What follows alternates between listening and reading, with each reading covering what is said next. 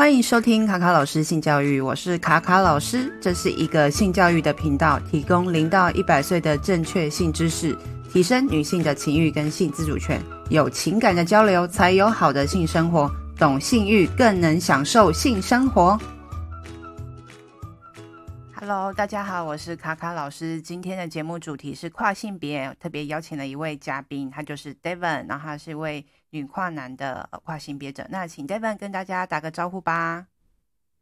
Hello，大家好，我是阿塔男孩 Devon，呃，我是一位跨性别男性，就是我出生的时候呢，呃，我的身体带有的是女性的器官，那我就被指定为是一个女生，就是我的医生就跟我妈说，恭喜你生了一个健康可爱的女婴，所以我从小到大就是被当女生对待跟养育这样子。但其实我自己的性别认同，我觉得我自己应该是男生，所以从小到大我就慢慢的摸索了，慢慢摸索，然后到现在我是使用了荷尔蒙一年多了，所以现在大家听到我的声音应该会是蛮低沉、蛮像男生的声音的，对，嗯，真的很低沉，然后 觉得声音还蛮好听的，然后、哦、真的吗？对，真的啊，真的啊，好开心哦。真的是真的很好听，然后呃，就是我也稍微分享一下为什么我会想要采访 David，因为其实我自己呃之前在念呃性学所的时候，有一堂课叫做呃性态度重建课，那其实那一堂课我们也邀请了不同的，例如说性别认同或是性倾向的人来那堂课分享他们个人的经验，那呃有像阴阳人。然后再就是也有一位跨性别者，可是那时候我们找的那位跨性别者，他是呃男跨女。那我们也透过讲座对谈啊，去了解说他们在生理转换上的一些呃，就是目前遇到的问题，然后他们目前经历在哪个阶段。那那一次我们就是刚好来分享的人，他也是正在服用就是荷尔蒙，然后他也有打算就是去泰国做这个重置的手术。然后，可是今天呢，我们不会讲那么多关于就是呃身体的，就是部分。然后我们比较多是在于他在呃就是在社会上的性别角色的部分的探讨。那我觉得也蛮欢迎大家，刚刚我听到他非常迷人的声音，可以去听他的 podcast 节目。之前我有在 YouTube 看到一集，就是周一啊啊眼球中央电视台，对对对对对。然后他那一集有在提，就是跨性别者的目前的。哦，社会上遇到的换证的这个议题的讨论，嗯，对。那如果说大家对于这个族群他们的一些呃走来的生命历程，他们现在遇到的一些障碍，或是他们这个过程当中会做哪些事情，大家很好奇的话，或是想要多了解他们的话，也可以去呃像去 Devon 的呃节目去听听看他们的一些资讯。那在这个呃今天的主题啊，其实我还有一部分其实是。还蛮就是有感觉的，就是说，因为我之前听了你的节目，还有就是呃，或是你被别人采访的呃，就是内容，包含就是 YouTube 影片或是声音的部分，其实我觉得呃，我听到你父母对你的支持的部分，其实是我最感动的部分，因为其实很多呃的小孩子呃，无论说是。呃，其实跟性别认同没有关系。有时候在家庭的这个支持，或是家庭的教育的部分是比较缺乏的话，其实都会影响一个孩子。那我就感受到你爸妈对你很满满的爱，所以其实我觉得说这个部分也蛮就是很值得跟大家分享的。那我也想要请 David 分享说，哎，你在这个呃出柜的过程中，或是在性别认同的成长过程当中，你到底是怎么样提起这个勇气跟呃父母说这件事情，然后你心情上的转折？以及后面他们的反应这样子，嗯，我我自己的话，我是真的非常非常的幸运，因为就是我爸妈都很支持我，然后虽然他们可能不理解什么是跨性别，但是他们愿意去慢慢的去去了解这方面的资讯，然后去知道呃可以怎么样帮助我，因为他们有跟我说过，就他们真的是非常爱我，所以。我也不是做什么坏事什么的，所以他们其实是默默的一直在支持着我。但是从小的时候，我我自己是大概，我现在想起来，可能大概幼稚园之前吧，就觉得我我我应该要是男生，我就觉得自己是男生。当然小时候我没有办法这么明确的讲出来，我我自己觉得我应该要是男生这件事情，我只会一直觉得说。我不喜欢被当女生对待，然后我也想要跟其他小男生一样，可以玩一些玩具车啊，可以穿蓝色的衣服等等的。但是，嗯，小时候没办法很好的去表达。那我爸妈他们也也会觉得说，这个孩子好像不太一样，就是，嗯，怎么会有小女生不喜欢留长头发？她怎么会不喜欢就是一些公主的衣服啊，或者是粉红色的发箍什么的？所以其实他们是有一点困惑，有一点不能够理解我为什么这么的不一样。但是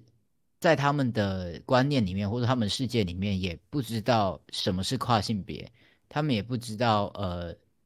什么叫做是一个女生会觉得自己是男生这件事情，对他们来讲。就是就是完全没有出现在他们脑袋里面过的，嗯，了解。所以以前也也没有很好的，我们也其实没有一个很好的沟通，说，呃，我希望能够怎么样被对待。但是一直到我大学之后，我开始认识到跨性别，然后我知道有这样子的一个族群，我知道我不是一个人，我知道我可以有什么样子的选择。那个时候是，呃，我想要去动平胸手术。但是我还没有满二十岁，所以我我必须要有父母的同意才才可以动这个手术，所以那个时候就呃决定跟他们出柜。那当然，这个这个这个过程是有一点艰难的，因为我觉得这种事情真的是很难去去开口，然后也会害怕他们可能不接受或是不理解到底这是一个什么样子的状态。对，所以其实也挣扎了很久，但后来就是他们。就是非常非常的爱我，所以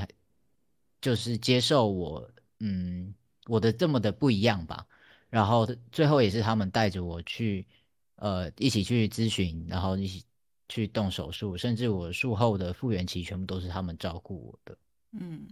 啊，真的听到这个过程，其实。呃，就是还有很多内容，我觉得大家就很值得再去听那个阿塔那一集，就是他爸爸爸妈妈呃，就是的那个整个过程。然后我看着还有那个就是受访影片版的，就是其实 YouTube 有完整的版本，大家可以去看。我觉得好好，就是很感人。我觉得大家可以去认真的去看这一整段的过程，然后爸爸妈妈的回顾，就是他们还有受访，然后就是讲他们的心情，我觉得还蛮棒的。对，那你觉得呃，其实。无论是跨性别者，或是呃同性恋啊，或是一些性少数的族群，嗯，他们其实他们的家长，其实他们都会同样遇到一个困扰，就是说他们可能会来自于社会眼光的压力，例如说亲戚啊，或者邻居或同事。那你觉得呃，像你你的爸爸妈妈有没有遇到类似这样困扰，或者是说，哎，你觉得他们是怎么去克服的？嗯，其实我在出柜，因为我现在有点算是。公开我自己的身份，对，那这是我自己的选择。但是我其实也很担心，我当初很担心，说我这样子公开现身的话，会对我的我爸妈或甚至我的家人会造成困扰。因为就像刚刚卡卡老师讲的，就是有可能亲戚朋友，然后或者他们的同事会看到，然后就会对他们指指点点，说：“哎，你的小孩怎么是这样子什么的。”所以其实我当初在做这些事情的时候，也有跟我爸妈讨论过这件事情。那他们是说，呃，他们就是支持我做任何我想做的事情。那他觉得，如果他的朋友们或是谁没有办法接受这件事情的话，那就代表他们是不不适合的，那他们也没有必要往来。所以，呃，我我觉得这方面他们是给我非常非常多的支持。然后关于。他们自己可能会遇到的问题，他们也觉得说那是他们要去面对的，所以他不想要丢到我的身上，所以他们就说他们可以自己去处理这件事情。那当然，我觉得呃这件事情我非常的感动，就是他们愿意这样子支持我。那我不知道他们有没有遇到什么样子一样的眼光，或者是一些攻击或是歧视的言语，因为我我问他们，他们也都说没有啊，没有很好什么的。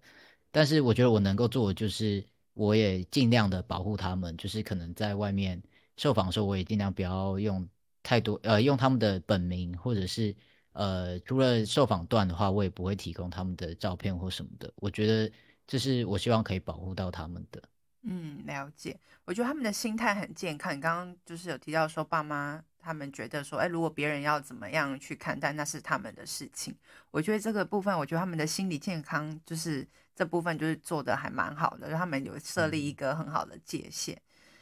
就是你自己也可以跟他们很侃侃而谈，就是说我现在就是一个呃怎么样的状况这样子吗？嗯，我自己的状态比较像是，嗯，你你不谈，那我也不会去谈，嗯，因为嗯，我知道不是每一个人都可以马上的了解或是接受这件事情，但是我觉得我就是尊重彼此吧，我希望你们尊重我想做的事情，但我也尊重你们没办法接受我，我也不会硬要去，就是拉着大家讲说你就是要理解跨性别怎样怎样怎样怎样，但我觉得就是我们彼此尊重，那我们。也不要去攻击别人或者怎么样子，所以我跟我的朋友们或者说我的亲戚其实不太会有什么样子的冲突，但是大家就是就是不太会谈这件事情。我目前的状态比较像是这样。嗯，了解，就是距离就是一种美，然后有时候 就是有时候不一定要把事情说破啦，对啊。好，嗯，那再来的话就是，呃，其实也蛮想要让很多家长们知道，无论是跨性别者或是一些性少数的族群，他们，呃，就是有些孩子他可能在青春期或是在，呃，你像你就是你刚刚有提到说你的幼稚园的时候，你就发觉到自己就是不太喜欢穿呃女生的衣服，或者是说玩女生的游戏。可是万万一在这个就是成长过程中，他渐渐发现到自己说，哎，的确是跟别人不太一样。然后他也想要跟父母讲这件事情，特别是在青春期的时候，我在我相信应该是更那个感受应该是更明显。那你会怎么样去鼓励他们走到走出，就是走过这一段时间？他们应该是心里面最嗯、最痛苦，或者是说最挣扎、最矛盾的这段时间。嗯嗯，我我自己觉得就是。我我我当初走过青春期的这一段时间是，是我真的是最迷惘或是最挣扎的时候，因为就是身体的变化或是跟人际互动的变化，其实都会让我更一直被塞进女生的那个框架里面。但是那个时候我还不知道什么是跨性别，所以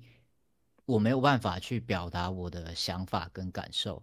所以我觉得说，如果今天有嗯在听的听众，或是有有任何的呃。小朋友们，他们现在正在经历这段时期的话，我觉得可以先了解自己到底是什么样子，或是觉得自己怎么样子的状态会比较舒服。能够真正的说出来自己的感受的时候，你再去做沟通，会是一个比较有效的，或者说比较有方向，能够有比较好结果的一一个一个沟通方式。那当然，我也觉得说，嗯，像我自己都花了这么多时间才找到我的认同。我觉得，如果我今天要跟我爸妈讲，我也不会说一定要他们在一个瞬间就接受，就说，呃，跨性别就是这样，我又不是做坏事什么的，你就要马上接受我。我觉得我都花这么多时间寻找了，他们也需要一定的时间去了解跟接受这件事情。所以我觉得，在父母那边或是在小朋友那边，其实都有要做的功课，那就是给彼此更多一点的时间跟空间去了解这个议题。那让爸爸妈妈知道你的需求，那同时也知道爸爸爸妈妈他们可能真的需要更多的资讯或资源，他们才能够好好了解这个族群。对，我觉得这种东西是是急不得啦，就是可能慢慢沟通，然后慢慢去了解，会是比较好的一个方法。嗯，对，他刚呃 David 讲了蛮多很重要很重要的重点，就是例如说你可能要先了解自己，然后重点是你要先去观察自己的感受。然后知道说，哎，怎样对自己是最最舒服的状态。然后，因为他自己，你自己也是花了很多的时间走过来嘛，所以你不可能一时间就把那么多很大量的东西、很复杂的东西，然后一下子丢给就是父母去了解或消化。所以就是也是需要一点时间。那如果说呃，就是听众们有家长的话，他只他发现或是观察他自己的孩子，有可能哦、就像你讲，他可能是比较敏感的，他在从啊，小孩子幼稚园或国小的时候就发觉到他的就是在呃性别方面是跟其他孩子不太一样的话，你会怎么跟他们父母说？呃，就是说，哎，他们还是让他继续去探索，陪伴他们，或者是说，你会觉得会建议他们怎么样去做一些功课呢？我我觉得，嗯，可能要看小朋友的的个性，就他们孩孩子的个性，因为像我的话，我是。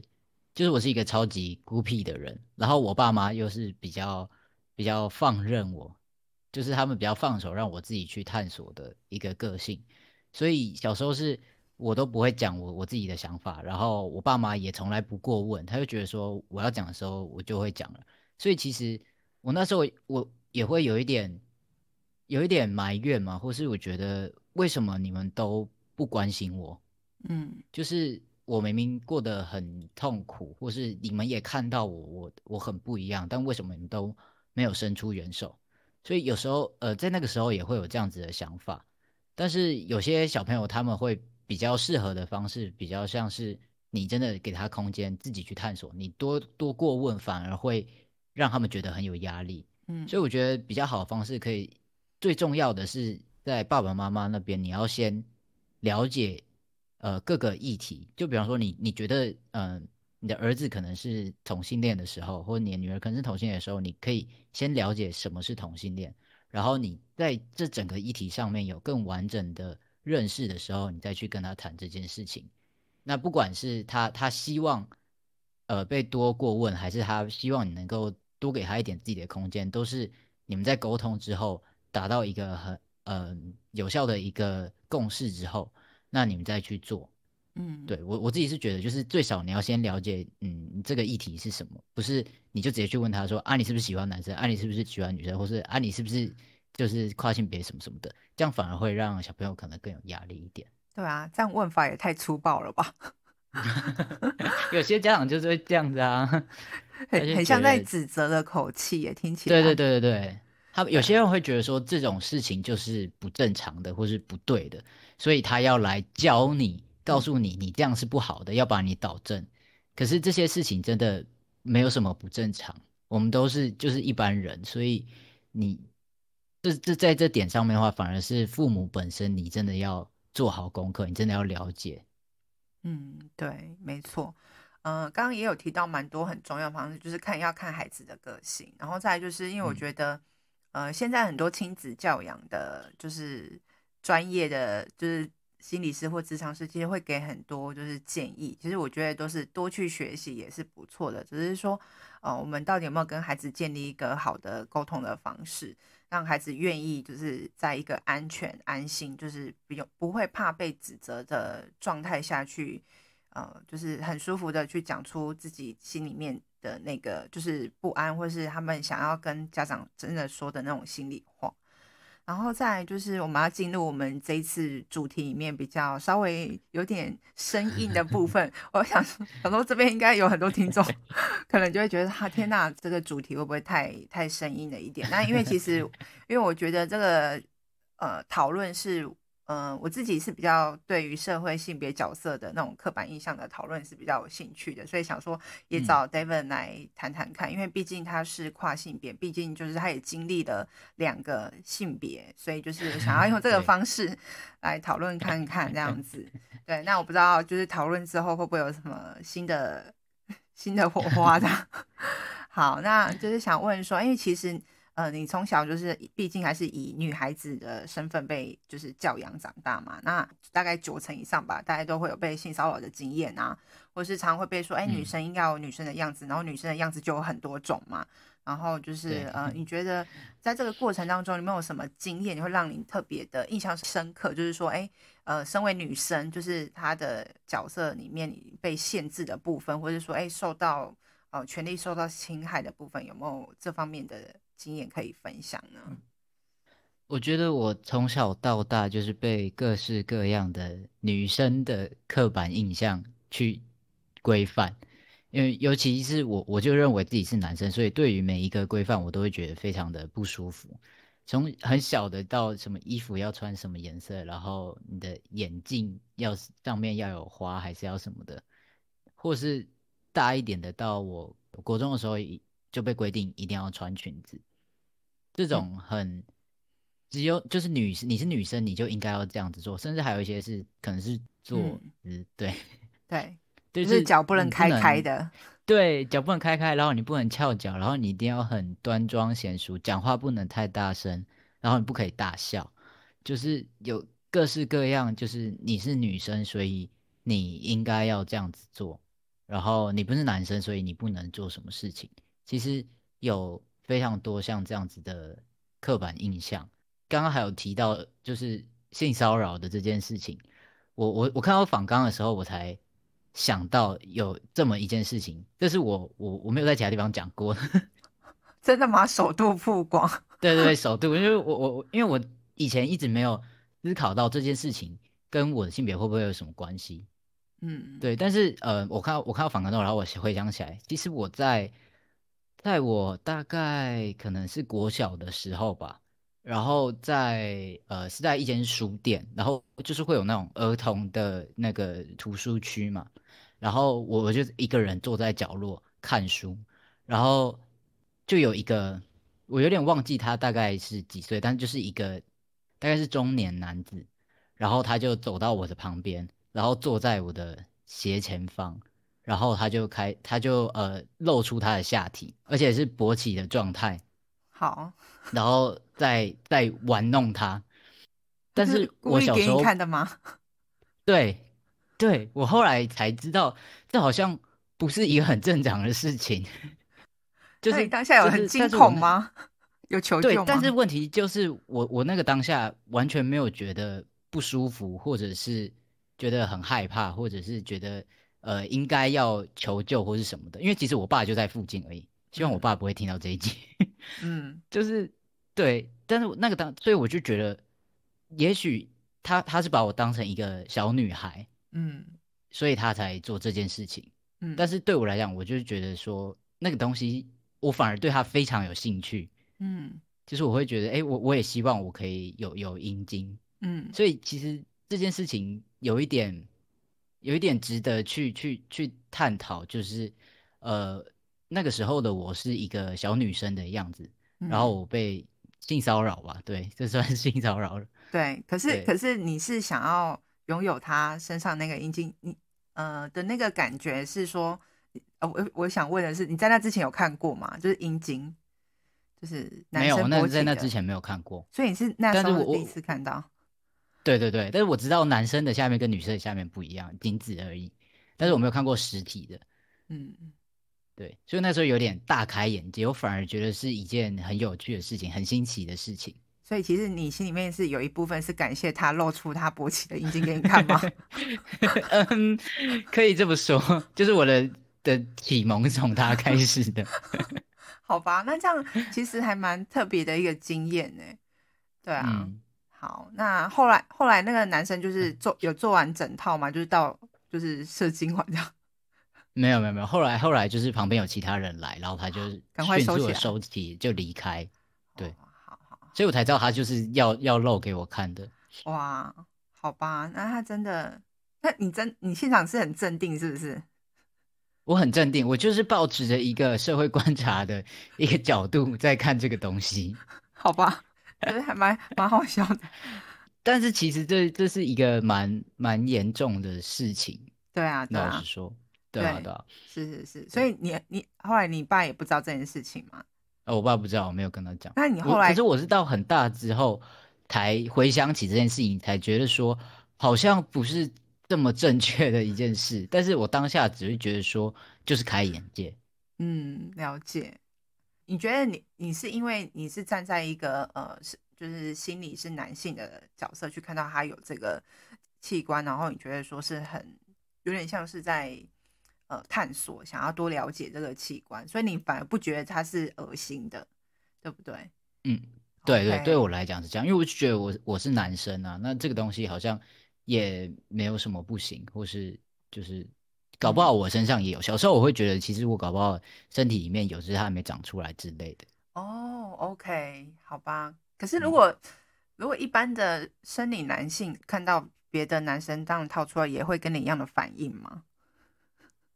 这我真的就不知道，我不知道其他的男性欢迎 征求回答。生理男性可以对啊，可以回答一下这题。如果你看到别人对你露出阴茎，会有什么想法？好好，OK，好。那再来就是想要问说，因为其实你已经你从你上大学之后，就是已经觉得说，哎，你有呃是是男性的嘛？因为你比较知道说关于跨性别的资讯，然后也去做这个平胸的手术。那你的朋友圈或是你的同那时候的同学圈的男生会把你当男生看吗？然后你会不会去参与这些异性恋男性或是这些直男们的那种群组，一起就是因为男这些男生的群组很多都是在讨论就是女生啊，就是或 A 片啊裸露啊，像最近那种华根初上也是男生们的群组也是狂传啊，就是你们会讨论这种话题吗？我觉得我自己可能。比较呃，想法会比较特别一点点，比较不一样一点点是，我还是会觉得自己没有那么的男生，就是我好像没有那个资格，或是我的身份没有到可以变成是他们那个圈子里的人，嗯，就是我对自己的怀疑跟否定啊，在在当初那个时候，因为呃，虽然我大学的时候就是。呃，认同比较清楚，知道自己是跨性别，然后我认同自己是男性。可是，一来是我那时候还没有跨越，所以可能我的外表跟就是整个人的状态，别人看起来就还是一个女生，嗯、所以我也不敢去呃太太 into 别人的就是男生们的这个这个群体。嗯，然后再来二来是我那时候也没有就是到处跟别人说我的认同是男生，所以其实。身边的人都还是把我当成女生，顶多是那种比较阳刚的女生而已。嗯，对，所以所以那个时候就嗯，虽然跟朋友之间，我觉得我会处于一个很微妙的状态，是就是一般男生在跟女生相处的时候，会有一个呃礼貌的距离嘛，然后谈论的东西也不会这么的 over。对对对对，但是跟我的话就有更多一点点比较像哥们的状态，然后当然我我们也可以聊一些比较。比较黄色笑话之类的东西，其实这些东西我都也也也都可以跟他们聊，但是你就会知道，其实比起真正的或者说生理男性跟生理男性的呃互动来说，我还是差了一点点。嗯，那是因为他们知道你的这个过程嘛，就是说你是后来就是有做了这个平胸手术，然后你是跨性别者，他们是因为这个角色的关系吗？其实我那呃，我当初呃在大学的时候啦，就是我我都没有，我只有动平胸手术，但是我也没有跟别人讲这件事情，然后我也没有说我是一位跨性别者，或是我认同自己是男生，我是一直到去年开始使用荷尔蒙之后，我才有比较公开或者说比较愿意去跟别人讲这件事情，所以在那之前交的朋友其实都不太知道。嗯，了解，好。好，那如果说之后你有比较近期的生理男性的朋友之后，好或者是或者是说，其实除了这个之外啊，还有一个部分想要探讨的就是说，哎，毕竟你的生长的这个历程，毕竟是以以一个女生的呃，就是社会文化底下熏陶长大的人，所以其实我们。的那个思考的方式，特别是在性的语言上面，其实是毕竟还是跟生理男生还是不太一样，我觉得啦。嗯、那个毕竟那是环境的影响，跟他们跟你之间的谈话，就像你讲的，就是他们之间跟你谈话的时候，还是把你当成呃女生这样子，所以他们讲话之间不可能讲得很 over 这样子。对，所以其实你也可能不太会被他们就是污染太多。对，其实我觉得还是有差、欸，就是。即使到我现在可能跨越之后，嗯，我我还是没有那么喜欢跟一群直男、一群异性恋男性谈论这些东西。我觉得我想法上可能还是有一些些差异。嗯，那你觉得不想要讨论这个东西，是因为你从小到大那个就是在那个文化的，就是比较偏女性的那种，呃，就是 怎么讲那个文化底下的关系呢？还是说你觉得讨论这件事情，他们用这个方式是比较不尊重女性的方式？你就是你觉得你比较是偏哪一边？还是说哎，两个都有？嗯，对，我觉得我觉得可能两个都有，就是他们谈论的这些主题或是讲话的方式是比较偏不尊重女性。但是我身为一个二二十几年来都是一个女性的身份的时候，会知道这样子的话语是会攻击或是会伤害到女生的。或者不不够尊重，所以我会知道这这样子的行为是不太好的，所以我会尽量避免去去做这些事情，或是跟他们一起谈论这些东西。嗯，了解。我觉得是更能够理解了。嗯，对啊，就是我觉得男生有时候可能他们之间的那种开玩笑话，然后女生有时候听起来真的会觉得很不 OK，然后可是不 OK。对啊，很不 OK，可是男生还是很爱讲，他们就会叫笑得好开心哦。对。男生真的就是比较幼稚。我我我不知道这样讲到底会会不会很不合法，但是我我我自己啦，就是我使用荷尔蒙之后，确实真的呃想法上跟情绪上真的是有一点差别。嗯，怎么怎么样不一样？这个是跟对，这跟身体的荷尔蒙，然后整个身激素等等的影响是有关系的。好像有一点可以理解男生为什么会这么幼稚，但是我又同时可以呃明明白这些事情可能会伤害到某些人。所以在这中间，我反而可以有更多思考的空间。嗯、我觉得是我有蛮幸运的地方。嗯，的确是。那我想问说，哎、欸，这个从这个主题我们又可以再往下讲？说，哎、欸，其实你等于是说，哎、欸，你有被呃视为这两个性别在这个社会上呃的，就是就是被大家看待。然后你觉得那个感受，或是别人对你讲的话，或是请你做哪些事情，你会不会觉得有什么？不一样吗，就是男生跟女生在这个社会上，你觉得有没有？哎，例如说，哎，当女男生还蛮有好处的，或者说当女生蛮有好处的。例如说，哎，有很多人都说，啊，女生在职场上，你什么不会的东西，只要撒娇一下就好了。那你觉得真的有这种差异吗？我我自己的感觉是，嗯，真的有一点点不一样。嗯，就是那种，嗯，怎么讲？我遇到了可能没有到非常大、非常严重的事件，但是这种是很日常中的小琐事。就例如说，呃，我以前就是比较呃，别人都觉得我是女生的时候，都不太会要求我或是请我帮忙做什么事情。可是我现在就是跨越之后，我现在在公司，因为公司会有那种瓶装水的那个饮水机嘛，所以大家都会说可以可以帮我搬一下水吗？或者是我们要搬比较重、比较大器材的时候，就说：“哎、欸，你可以去，David 可以帮忙搬一下吗？”嗯，就是就是这种比较比较细小的地方，但是你就可以知道，就是对男生跟对女生是有差异的。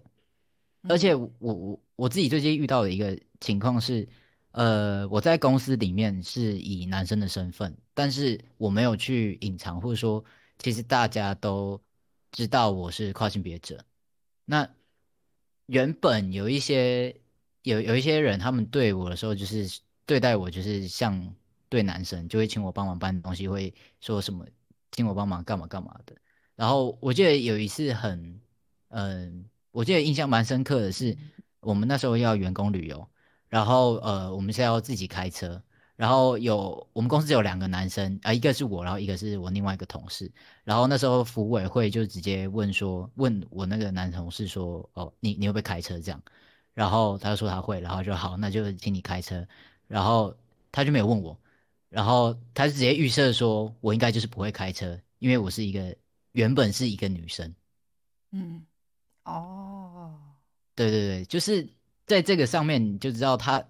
某些人的定义里面还是会觉得说，哦，开车的都会是男生，所以女生不会开车。那我自己遇到的状况又再更进一步是，呃，即使我已经跨越，然后我已经。大家都知道我我我是跨性别男性，但他就会想到说啊，你以前是个女生，所以你应该就是不会开车吧？嗯，可是这也是一个，这，这是这是两个刻板印象哎。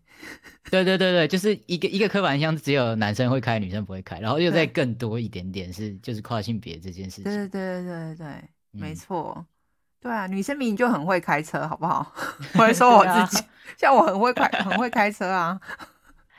对啊，其实女生有很多很烂的三宝是男生，好不好？对啊，没错。好，然后你刚刚有提到职场嘛？啊、那你觉得，就是你有在职场上面跟大家讲说你是跨性别者，那你觉得，因为我不太知道你的职场的产业，因为我像有一些朋友是军工教，他其实即使他已经同婚，就是有跟他的同同性伴侣结婚，其实他也不能在他的职场上面直接跟大家说哦，我是跟同性的结婚，所以他其实还是蛮隐秘的。那你觉得像这种性少数族群或是性别认同的人，他们在职场上面，你觉得他们要出柜的话，他是会因为职场有什么差异吗？然后你觉得就是同事们的，就是就是眼光跟互动，你觉得有没有什么差别？嗯，我我自己觉得我自己的观察，然后还有因为我自己有经营 IG 嘛，然后我之前也有问过，就是我的读者们，大家对于大家在什么产业，然后自己产业或是大家观察有没有什么差别？其实比较呃比较偏技术性的，可能像一些工程师啊，或者是呃像我自己是摄影师这种比较技术性门槛比较高一点点，他只会注重你的技能的，其实就好像不会呃管这么多。可是，一些比较传统产业的，像刚刚提到的军公教，或者是呃需要跟人面对面互动的，像是一些服务业或是餐厅等等的，他们就会蛮 care 说你的性倾向或是你的性别认同，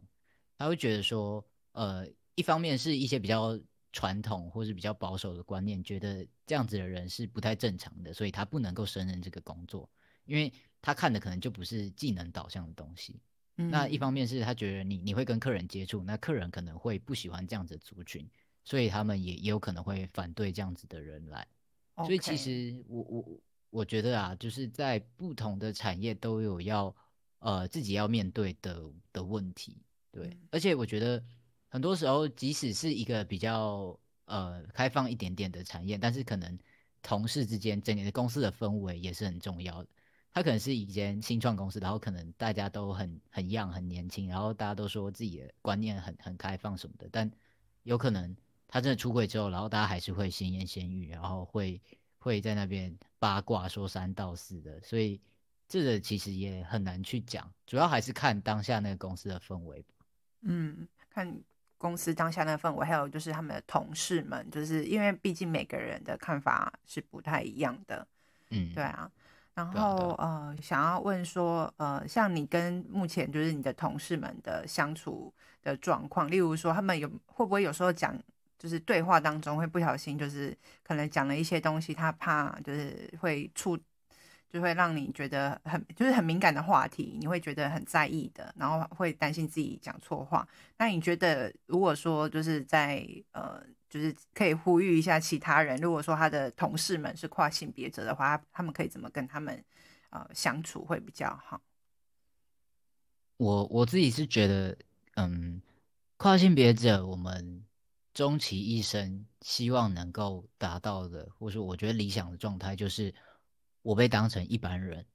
嗯，我像我自己，我是跨男，我就希望我被当成男生，我不希望。别人特别的对我怎么样，不管是特别的关心，或是特别的思考，怎么样可以不伤害到我？我我知道这些出发点都是好的，他可能怕自己讲错话，或者是会会会说一些让我觉得不舒服的东西。但其实我我我不，我觉得这样子更多的这个举动，反而会让我觉得，哦，我是特别的，我是需要被照顾的。但其实我我只是希望我被当成一般的男生，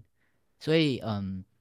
可以的话，你就是把我当成男生就，你你对待其他男同事会说什么话，你就这样跟我说话，我也没关系，我会觉得很开心。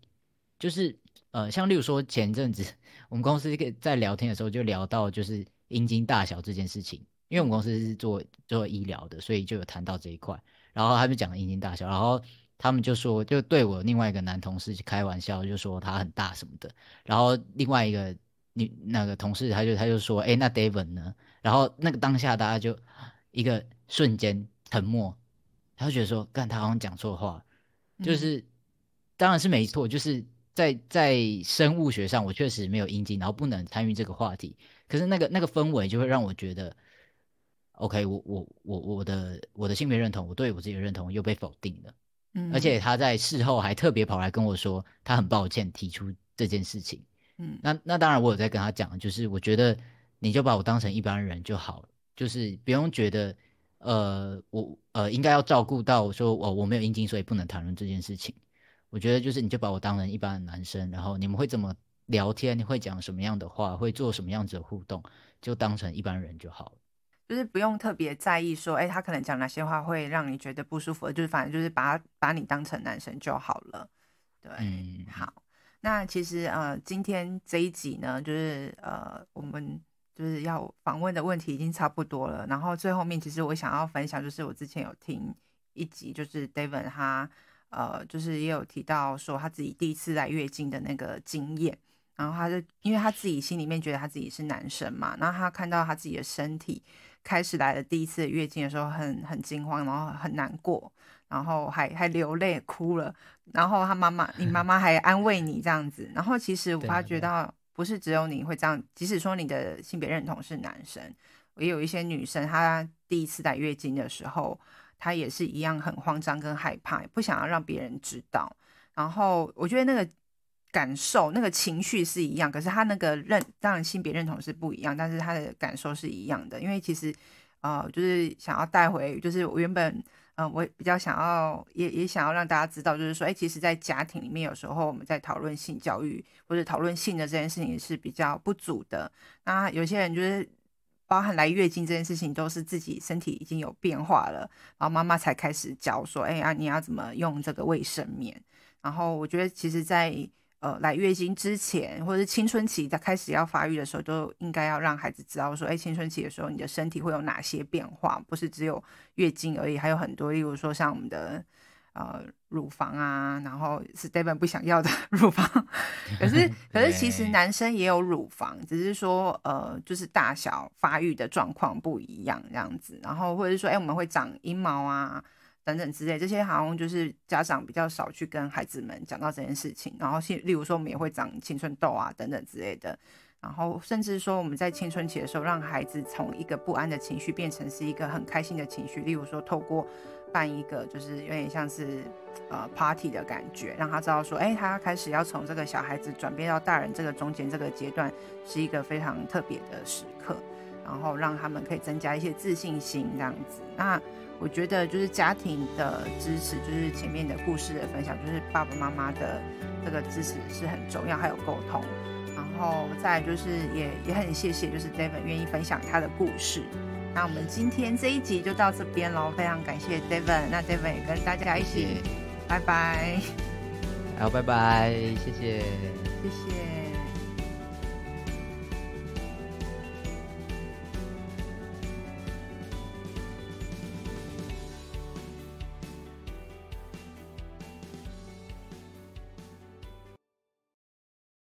让我做个置入的宣传吧。我最近我发起了一个公众募资的计划，啊、呃，叫做“性教育部卡卡”，陪伴孩子安心学习的性教育动画的一个计划。因为这个计划的推动的主要的目的是，因为我平常在做一些呃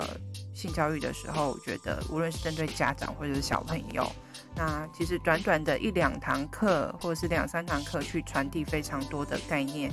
呃，其实性教育包含的面向是很多的。那其实课程没办法很完整让孩子有一个概念。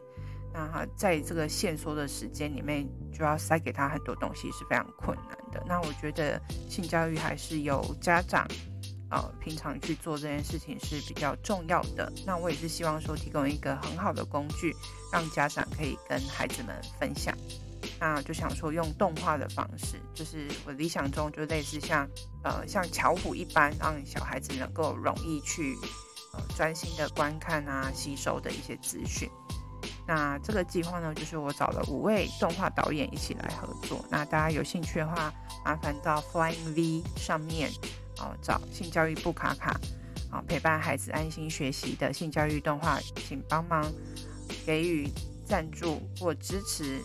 呃，或者是转发这个讯息给任何关注性教育的朋友们，谢谢你们。